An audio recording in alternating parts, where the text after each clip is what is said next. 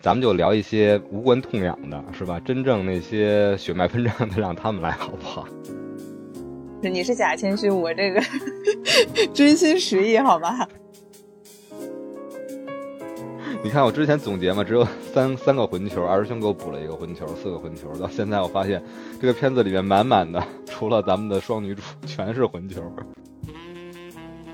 那咱们也上路吧，嗯，就开起来吧，开起来，开起来。大家好，欢迎进入绝对领域。今天我们的主题是末路狂花，我是对女生特别讲礼貌的红珠。大家好，我是米娜酱，好久不见。嗯，大家好，我是自由自在放飞自我的一二。大家好，二师兄，二师兄。好吧，感觉大家都特别末路，特别狂花啊，特别彪悍的西部风都已经涌来了。那接下来我们隆重推出的就是我们今天的嘉宾，也是我们串台的不学无术的主理人。来吧，不学无术的主理人。嗨，大家好，我是不学无术的鱼仔，然后非常荣幸这次能够串台绝对领域。因为我之前就是很想呃认识一些新的电影播客，和咱们对路啊，电影播客是他的最爱，同时自己又是一个播客的从业者或者说是主理者，那么今天一定能给我们呈现一期精彩纷呈的节目。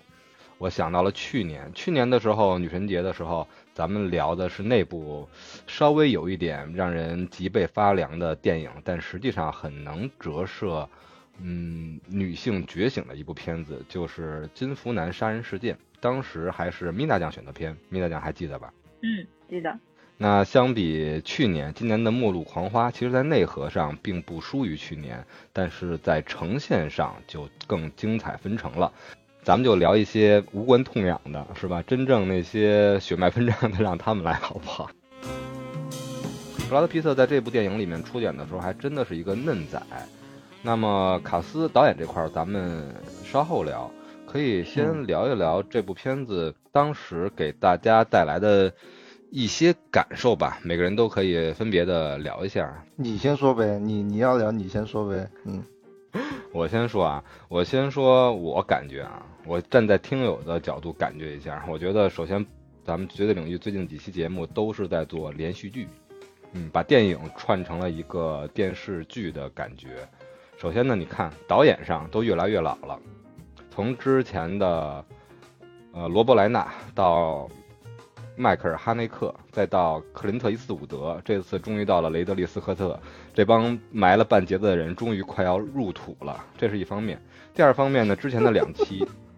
第一期我们的老奶奶，法国的国宝级导演、国宝级演员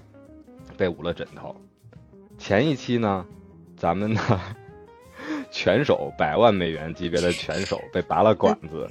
这一集他们终于要来复仇了。两个更年轻的灵魂，对吧？在这些恶俗的男士的追逐下，终于要开始奋起反抗了。所以我对今天的这部片子其实特别期待。那好，接下来，哦，我是那个今天上午才完全的看完，所以说印象比较深刻。然后这里面呢，就是它的整个的叙事结构都是那种女性的视角，我就非常的喜欢，因为它里面讽刺了很多主流电影中就是呃经常出现的那种男性的凝视啊，然后而且这个是一部这种是吧？是，然后呃这又是一个那种。女性主义的一个公路片，然后加上犯罪片，就是非常的有魅力。剧中的女孩就有一种 笨蛋美女的感觉。就塞尔玛，她是从一开始就比较容易的轻信男人，然后到最后她的那个自我意识觉醒，尤其是后面就是她那个抢劫商店，还有就是开枪去那个炸油罐车这些这些桥段。都让我觉得，嗯，很很酷，虽然说也不太好哈，但是我就觉得有一种从温室里的小白花长成了那种岩壁狂花的感觉，而且后面就是他们在被警车追捕的时候，那个眼神也非常的坚定，就整个片子给我一种就是又自由又疯狂的感觉，所以我是比较喜欢的。非常深刻啊！我感觉也感受到了这种又自由又疯狂的感觉。但是额外的，我还有一种感觉，他提到了这个男性凝视的这个一点，非常的深刻，而且让我脊背发凉。我想起了咱们上一期节目之前的那期聊嗯《迷失东京》，对吧？也是二师兄还是一二选的片儿。咱们开头三十六秒的长久的凝视，凝视在十九岁的斯嘉丽·约翰逊那粉红色的背影上，那个太经典的一个男性凝视。那这一个电影其实里面的男性凝视也无处不在。大家会随着我们聊电影的时候发现，每一个追逐着在路上追逐着我们的嗯塞尔玛和路易斯的男人们，都是邪恶的凝视在后面追逐，往往都会给他们带来厄运，往往也会遭受到挨枪子儿这种最后的厄运的结果吧。所以说，嗯，刚才鱼仔选的角度非常的准也犀利。那么其他的女生的态度我也想听一听。嗯嗯，那那我先来吧。其实我看完这部片子之后，就就一个字，觉得特别的爽。然后看，就是 就是一直在外面奔跑的我，就今年就感觉想要立下一个目标，找一个姐妹一起 开个车，在这个这个高速公路上，或者是在这种荒芜的地方去开一场车，然后两个姐妹来一场自己的这个狂花，咱别不一定陌路。然后另外一个，我看这个片子的时候。还比较注意的一点，嗯，就是这个女女生的这一个从开始到后面的她们的衣服的选择，就她这这个里面服饰的选择，其实也反映了很多呃女主的内心。就一开始她们穿的可能是比较小碎花或者是裙子，然后美美的，到最后一个非常经典的造型，两个人穿着牛仔裤，然后坎袖的。T 恤，然后让我感觉就是，就这个片子还有很多细节，其实是可以值得关注的。然后这个女性的成长里面，她不光是说通过她的这个心灵上的成长，她的心灵上成长之后，她不断的去锐变，然后去改变之后，她这个反映在她的服装上，她的这个眼神里面都有很多不一样的一个感受。对，大概是这样。非常的敏锐。我们一二不愧是设计师，不愧是我们专辑封面和节目封面的插画师。所有的这些色彩啊、服道画这些方面的细节，被他敏锐的都一一捕捉到了。具体这些细节呢，咱们也可以在之后再具体的展开展开这种。刚才我们就有聊到啊，目录狂花的周边真的是太棒了，一切都给我们那种感觉。都像我们融入到这个青色的雷鸟一样，在我看来，这电影就可以一用一句古诗来概括，就是“蓬山此去无多路”，指的就是末路。青鸟殷勤为探勘，就是这辆这辆最后跃入大峡谷的青色的雷鸟。我是可能看的更多的是，呃，觉得比较比较压抑。就看到最后的时候，中间他的其实他表现的手法，我觉得是偏欢快的，包括中间塞尔玛给她老公打电话的时候，就是老公说了一句那个亲爱的，直接挂了，对，然后直接挂了，然后等那个那个路易斯打过去的时候，直接跟她老公说我要跟那个警官说话，就 她老公还解释哪有什么警官，就完全是因为太熟悉了，但是我说我看到了压抑的。对对对对对对对，就是我们都我我觉得这个片儿它的压抑来自于它的真实，嗯，女生，呃，我之前看罗翔说过，就这部电影它里边其实有一个内核是带有这种偏见，这个偏见不光是男性对于那个时代的女性的偏见，是全社会甚至于女性自己本身她也存在着这种偏见，所以其实看到后边塞尔玛她整个的这种，呃。完全颠覆他之前的这些所有的行为做法，我觉得，嗯，是狂花，但是它里边带着更像是一种压抑之后的这个泄洪，就是像相当于洪水已经积压在那很长时间了，然后用了一个最极端的方式去泄洪，然后最后导致的是一路走下来，呃，虽然是像一场狂欢一样，但是其实是。非常的沉重的，所以最后看他们两个一起开下悬崖的那一刻，就就是久久不能平复。我我我整体听完了，嗯，三位女生的，我觉得二师兄咱们俩就撤吧，太专业了，而且女生这个角度真的真的很妙。你看三位女生完全是在自己一个自己的观影感受的，我觉得没有准备的情况下进行聊。一个人，咱们鱼仔从。剧本的角度去聊了这些桥段的设计，一二呢是从摄影的角度聊了具体的嗯感受。咱们米娜讲其实更多的是聊的是角色对于角色的刻画和角色的心路历程以及人物弧弧光的描绘，感觉三个角度都特别特别的嗯给我们也给我们男生吧也算是上了一课。有没有虚心？给你有没有虚心的感觉？给你上了一课。我作为一个 男的哈，看这部片子肯定没有那么苦大仇深啊。有没有面上一热，脚底一凉？我我因为这部片子我其实很熟了，嗯，我应该看了不下五遍或者六遍，也是我我自己非常喜欢的一部片子。就是，嗯，我推荐这部片子倒真不像之前红叔说的，我知道什么女女神节或者女生节专门推一部应景的片子哈。我就是突然。就像我们上一次看那个百元百百万美元宝贝，还有我们上上次聊那个呃醉乡民谣这样，醉乡民谣对醉乡民谣，就是这这部片子对我来说也是那种我看过，然后我很熟悉，但是感觉我如果重看一遍，感觉看半部新片的那种那种状态，我就特别想看这种电影。我最近特别想想想想看这。对我来说，个人来说，这种这种电影，因为这个电影我也是很早就看过很多次，但是里面有些细节我我已经不记得哈。这次重看以后，我就觉得哇，我对这部电影的评价就是一部浑然天成的片子。我觉得就是，我想它是一部好莱坞电影能够拍到这个程度就。差不多了，他也不可能再拍的更残酷或者更深入或者更引引起争议，因为好莱坞商业片它都是一个，在我看来是要给你一个希望，或者给你一种比较美好的一个心理感受吧。但这部片子就像刚刚米拉讲说的那样，我我同样觉得它总体来说是一部，嗯，悲剧。这部这这部电影是一部悲剧电影，就是当这个故事启动的时候，这两个主角就已经踏上了不归路，然后最后就，呃，一骑绝尘吧，我觉得，嗯，但是但是这个片子我觉得好就好在，它它在过程中是出现了无数的喜剧的，但我不知道米娜酱还有鱼仔还有一二还有红猪，你们看的时候有没有觉得就是很多桥段非常非常的搞笑和。和喜剧，我觉得这种桥段的喜剧真的是让我哈哈大笑，就像刚刚米娜这样说的那个桥段，这个是很经典的一个桥段，就是蠢萌到一定程度以后，它确实是有这种喜剧效果在。嗯，还有还有更重要的，我觉得，嗯，你先说更重要的是什么？其实我更重，我看重看一部这个电影哈，我其实想跟就是各位聊一下，就是它是一部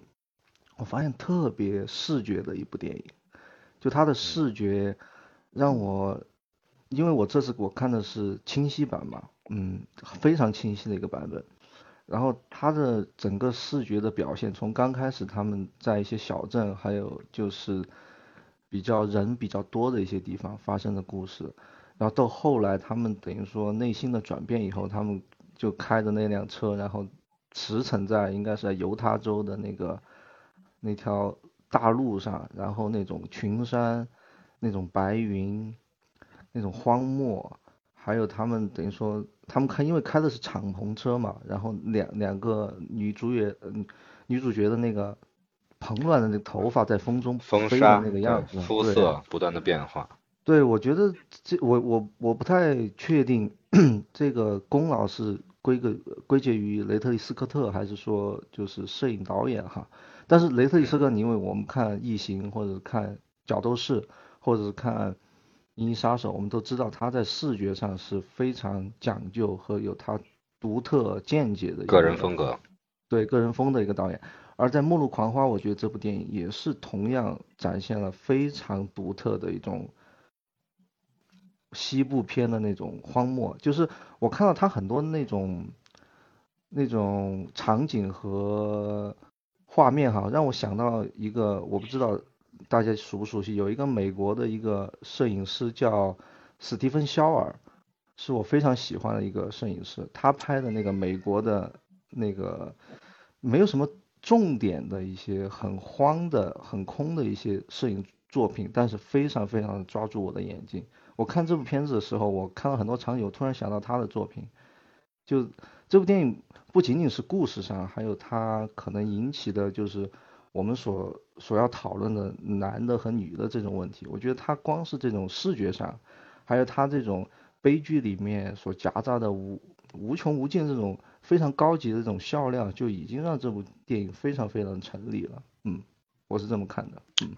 好的那咱们也聊到了雷德利·斯科特，是吧？也聊到了人物弧光的感觉，还有整个大家看电影的时候的情绪。其实特别推荐咱们听友们和上一期《百万美元宝贝儿》一起来连听这两期节目。你会发现，《百万美元宝贝儿》这个电影，整个你在看的时候都是非常的哀伤、阴暗的感觉。无论是他付出多大的辛苦，还是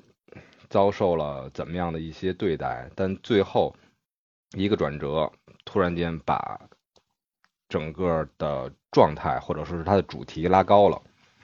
而这部片子大家看的时候，一切都是一路欢歌，但是最后呢，急转直下，两个湖光描绘的正好截然相反，但实际上却有异曲同工之妙。那么具体有什么妙处呢？咱们就进入电影的真正内核了，咱们开始聊一聊，认真的聊一聊《末路狂花》这部电影。有核儿，那就来核来儿的盒儿的话，时光先得你是咱们也带入一下这个年代啊。咱们现在先回到一九九一年这部电影上映的那个时间，那个时间当时在那届的奥斯卡的电影节上拿到了最佳影片的，实际上是另外一部电影。这部电影我们也聊过，应该是去年这个时候，也是和二师兄一起我们聊的《沉默的羔羊》。那部片子其实同哦时也出现了很多男性的凝视，朱迪福斯特也在那部片子里拿到那届里面拿到了最佳的女演员，然后最佳的男演员当然是安东尼·霍普金斯嘛。但实际上在那届的奥斯卡，《末路狂花》虽然没拿到最佳影片，同时也是四提了奥斯卡，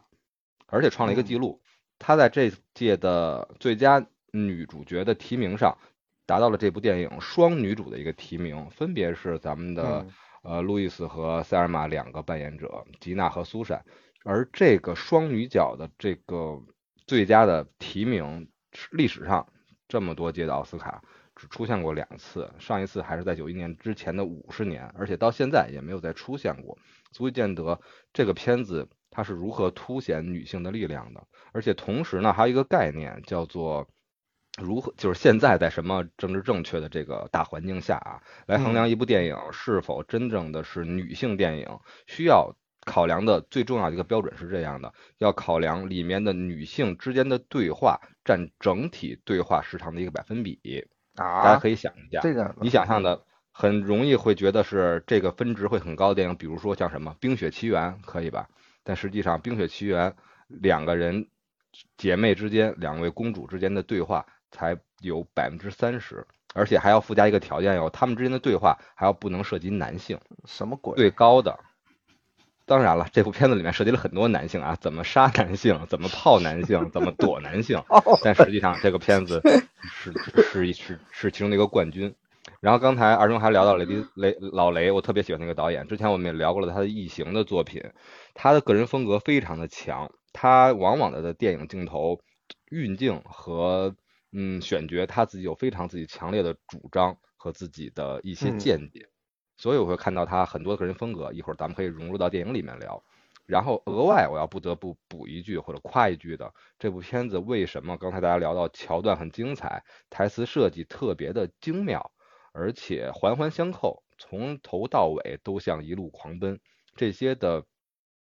功劳要归给雷德利·斯科的同时呢，更要归给我们的编剧，而且在当年的那个那届奥斯卡里面，我们的双女主，我们的老雷都只受到了最佳的提名而已。唯一一个拿到了最佳的小金人儿，就是我们的编剧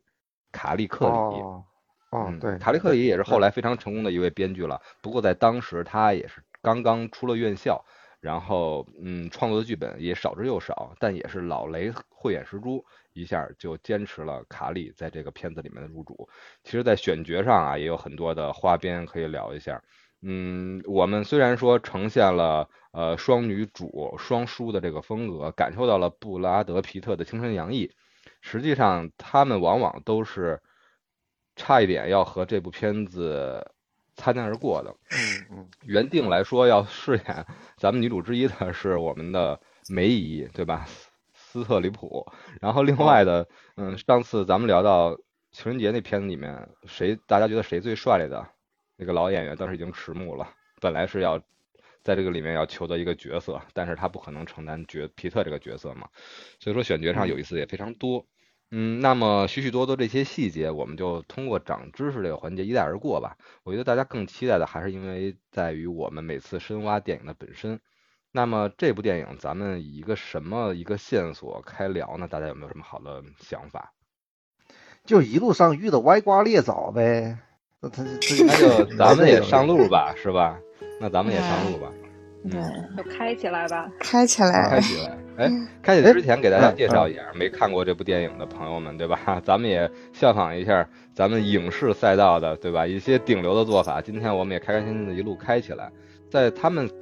呃，路易斯和塞尔玛开始这段行程之前呢，有一个之前两个人状态的一个交代。我们的路易斯是一个酒店的，算一个餐厅的服务员、服务生，最近我们总聊服务生的电影啊，是吧？然后我们的塞尔玛呢，是一个怎么说？这个不是不犯错，不犯家庭主妇吗？嗯，家庭主妇，平凡的，嗯，一个小小甜瓜，一个甜甜甜甜甜的这种感觉吧，他应该是。呃，从嗯学生时代恋爱开始，就一直在这个家庭里受到她的丈夫比较高压的这么一个状态，等于从来没有 尝试过外面的花花世界。所以说，她一直呈现的在后面，我们会看到最初的两个人对比，我给他们归纳就是，呃，狂花版的没头脑和不高兴。路易斯开始就是那个不高兴，对吧？什么事儿都警惕性很强，然后对塞尔玛充满很强的保护欲，因为呢，我们塞尔玛是一个没头脑，所以说大家记住这两个小小的标签，在之后他们发生转变的时候，就会感觉到转变的更强烈了。那接下来上路的话，上路的话，这个临时起义应该还是路易斯来起义的吧，对吧？嗯，对，没错，嗯嗯，他他开车的嘛，嗯，他提供提供交通。重点要介绍一下这个。雷鸟吧，太漂亮了，我实在是忍不了了。福特雷鸟六六年的，对，这个雷鸟在咱们北京的环球影城，然后的那个呃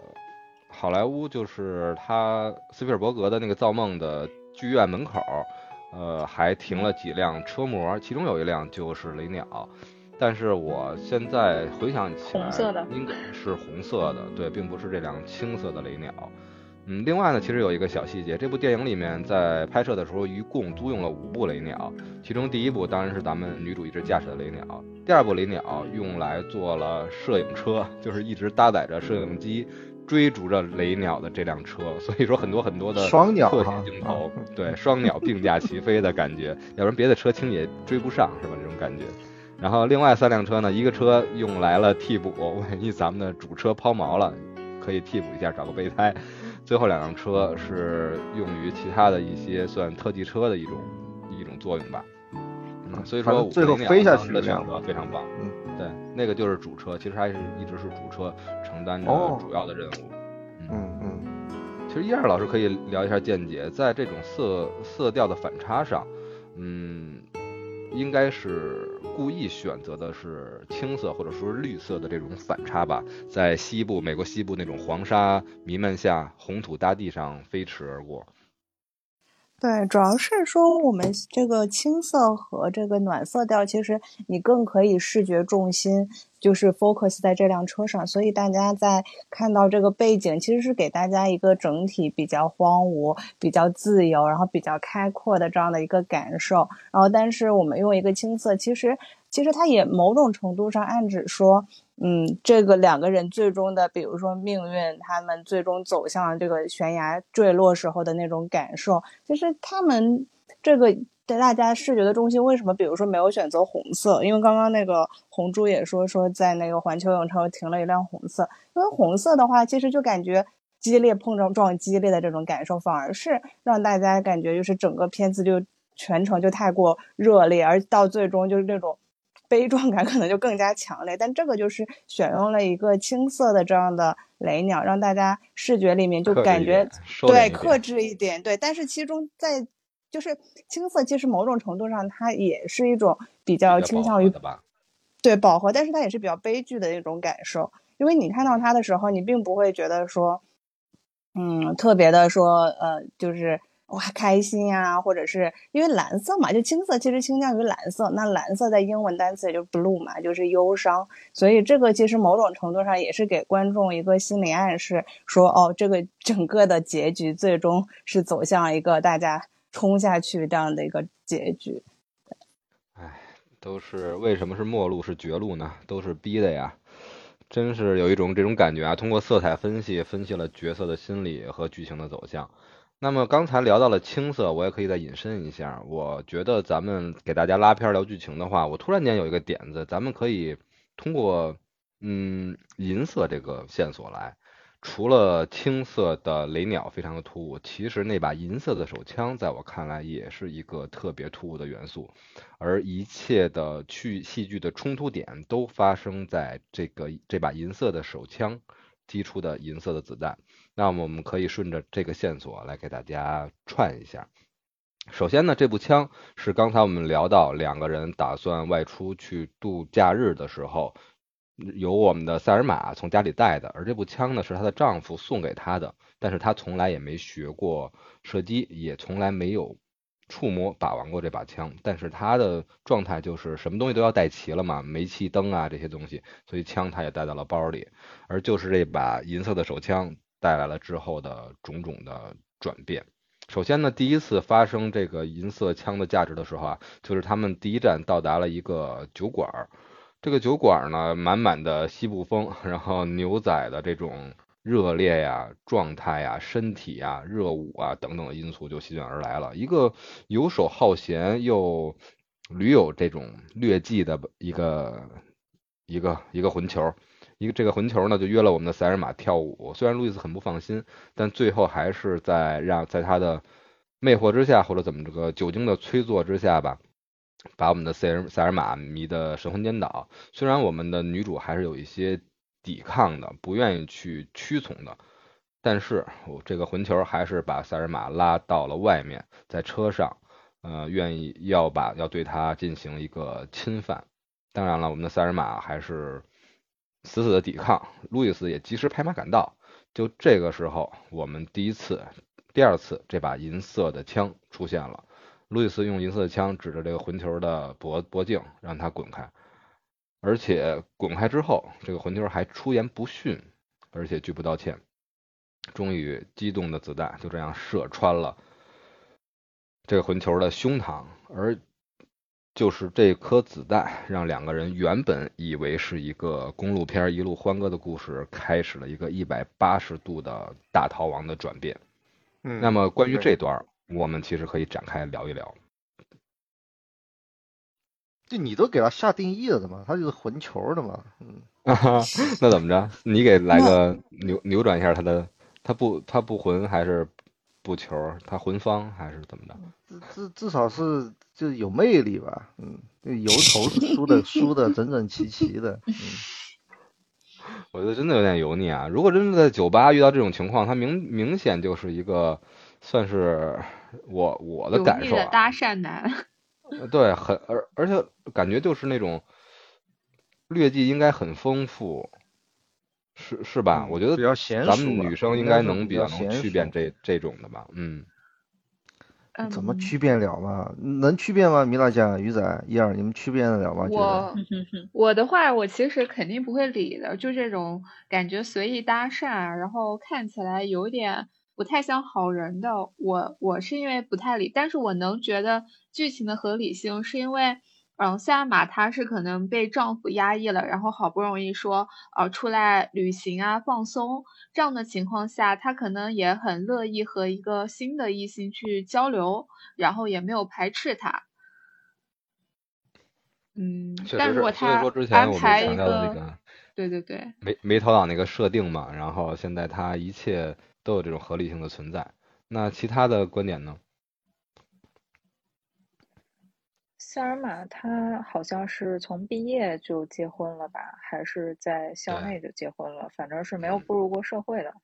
然嗯后懂，如果说从这个视角来看的话，我也是觉得鱼仔说的这个是的，就是从他呃性格养成的这些过往的经历来看，他确实没有对这个男人有任何的设防，因为他也没有想过后面有其这些事情会发生。但是它确实是就是被被就相当于过去三年我们啊，就是一旦能出来，今天满大街都是人的这个状态，就是终于能放飞的时候，满他一定是都是小伙儿，今天强势反弹了今。天去了一趟，去了一趟那个什刹海，给我惊着了。确实没想到，随便进一个餐厅跟我说要排队等三到五个小时，直接就走了。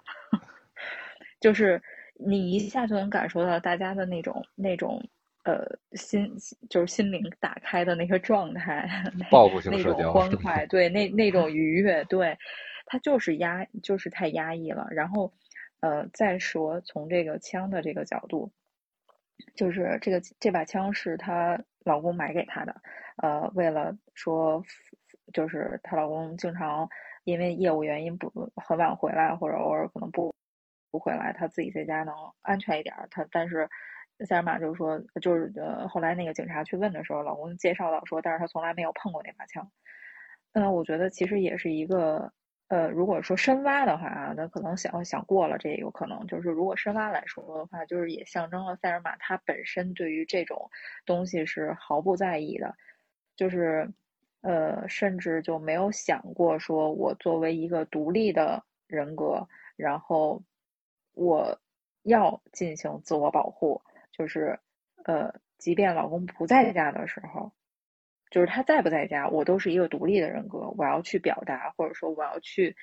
呃，做一些，嗯，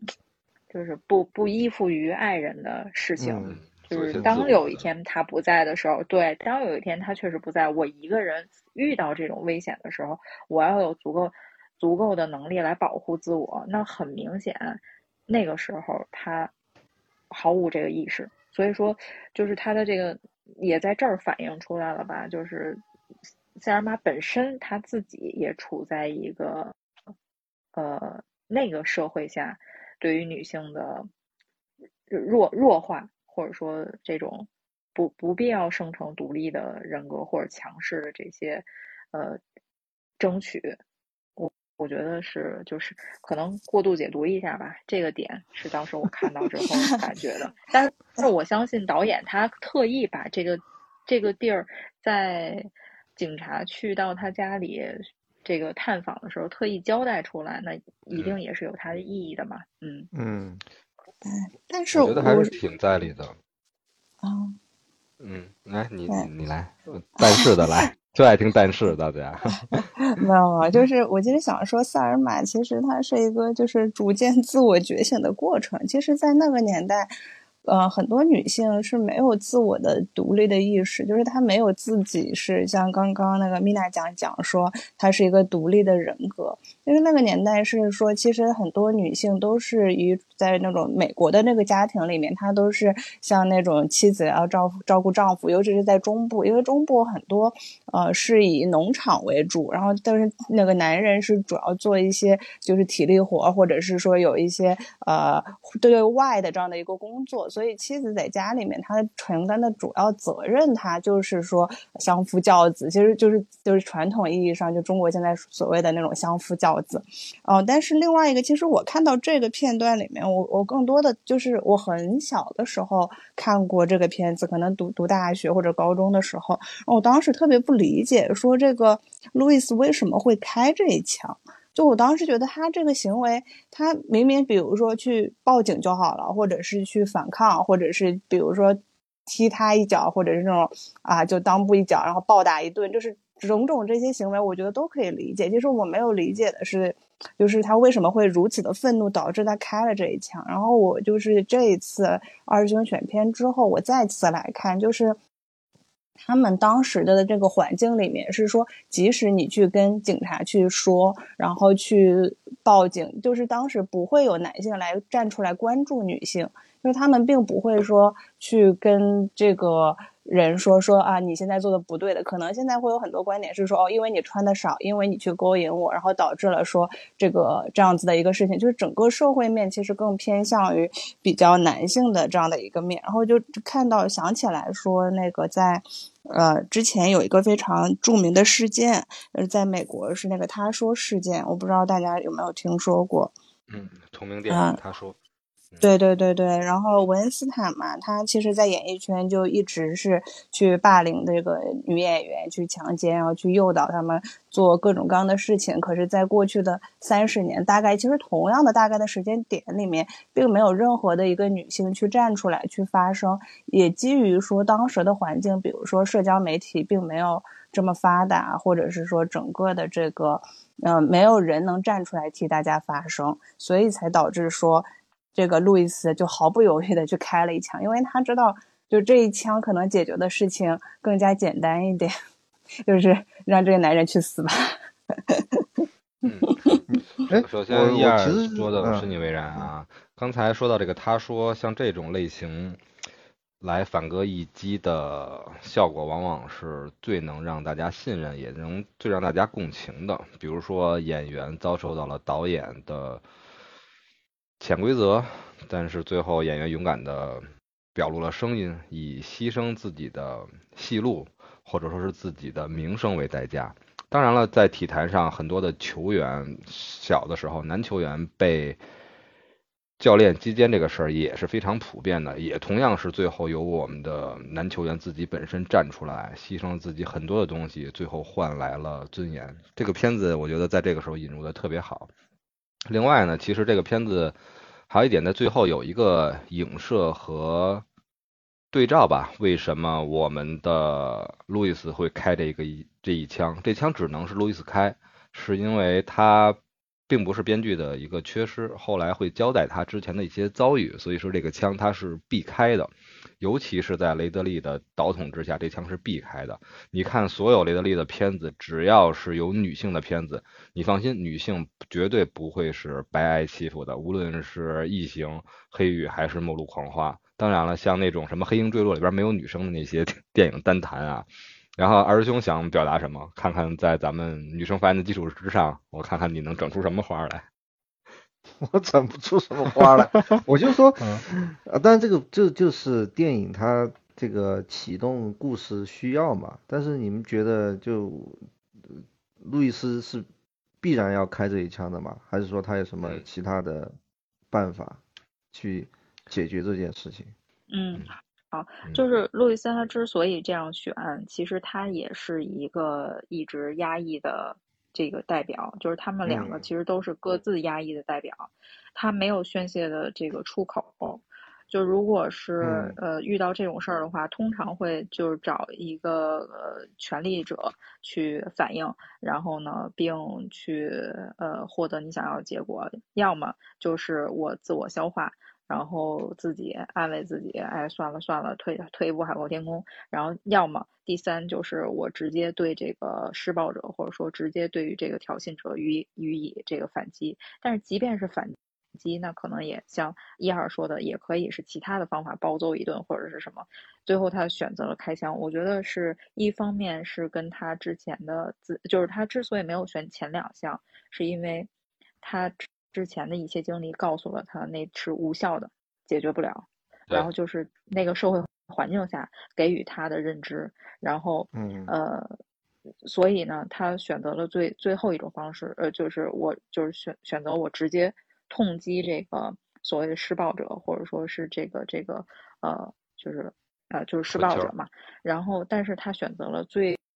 严重的方式对去对待他，可能我觉得跟当时。他自己的经历和他当时喝了酒，然后再加上对方的言语是非常的，就是就是侮辱性太太强了，而且是对于他想保护的这个闺蜜，所以我觉得他就必然是会开这一枪的。我我也是开这一枪才会让人去思考。嗯，我我印象中好像就是我们只能从推断上来。知道，就是路易斯也受到过同样的就是暴力的对待，但他从来没有，对，但他但他从来没有描述过这件事情，就是就像塞尔玛他试图去了解的时候，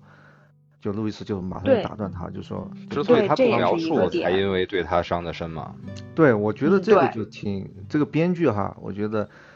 是有话要说的，就怪不得，因为我我我我确实没有了解这个电影的背景信息哈，我都是跟听众同时知道的，就是这部电影 获得奥斯卡的最佳编剧的奖，我觉得这个本子是绝对是这个编剧本身他有话要说的一一个本子，就这一点其实编得特别的好，嗯。其实这个电影有很多很多打动我的地方哈，不仅仅是就是它最著名的那个结局，就是就他们一起把这个车开下开下悬崖，但开下悬崖倒数的那个画面是我们的老警探就是招手想在那个风沙中想要把他们给拦住，就这些画面确实太经典了，还有还有那个。就配乐哈，这个配乐确实，我我才知道是汉斯季默的配乐，这个对啊，没话说，没话说。汉斯季默在这部片子里对没有受到提名，但是啊，我觉得他配了那么多的超级英雄片儿，那么多的大场面片儿、科幻片儿，每一个都让我的耳朵特别的不舒服。但是这部片子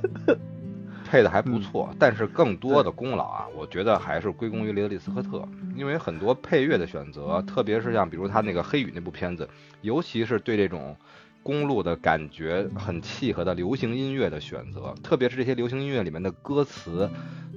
完完全全全的特别烘托当时整个故事的发展。这些音乐的选歌的造造诣以及掌控权还是雷利斯科特的，所以相比之下，在配乐上其实有一些相形见绌了。我再补充一下我的一个看法哈，就是他我觉得在真实性上，嗯，确实开这部枪有点过了。就是嗯，一般情况下，就是现实中我们可能不会认为这种方式解决是最好的，但是编剧为了让这个具有合理性，他就这他给路易斯这个角色就是创造一个巨大的没有办法弥补的一个创伤。我我相信，就是这种这种被暴力对待，确实是难以启齿，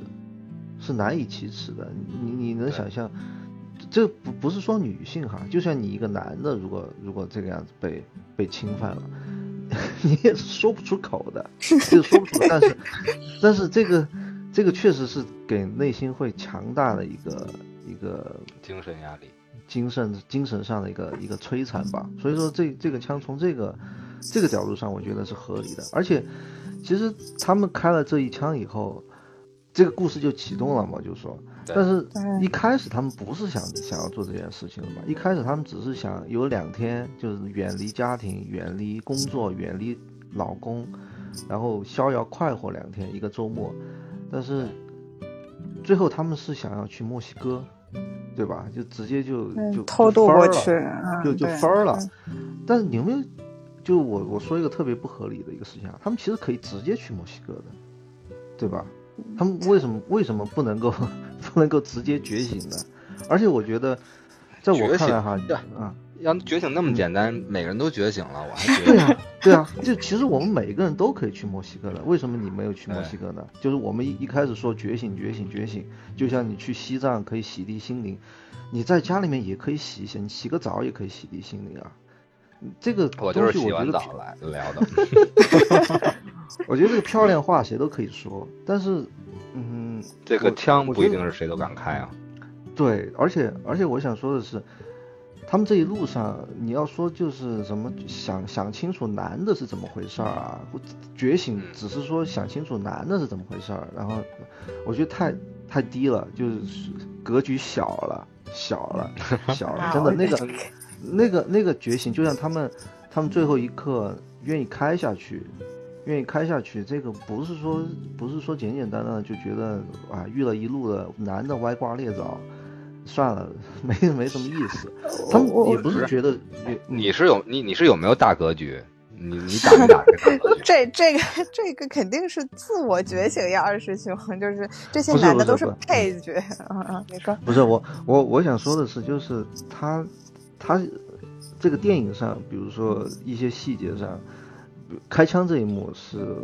我觉得很有意思的。还有就是那个路易斯，他他坐在一个老年人旁边，就在那坐着，两个人什么话都没有说。然后他把身上那些东西全部取下来，然后交给那个那个老头儿。我我也不知道那个是老头儿老太太那儿换了一顶帽子，就这个它它所承载的信息哈太多了，太我觉得太迷人了。明白。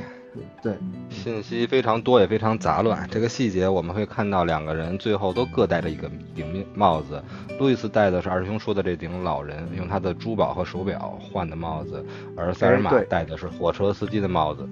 所以说呢，这些细节很多，我们每个人的感受也很多。那么在听众的感受下呢，我们还是继续顺着我们这个脉络来给大家铺展这些线索和细节。嗯，那刚才第一枪开过了，打了这个。酒吧里面意图为非作歹的不讲礼貌的混球，是吧？开了第一枪。那么第二枪发生在什么时候呢？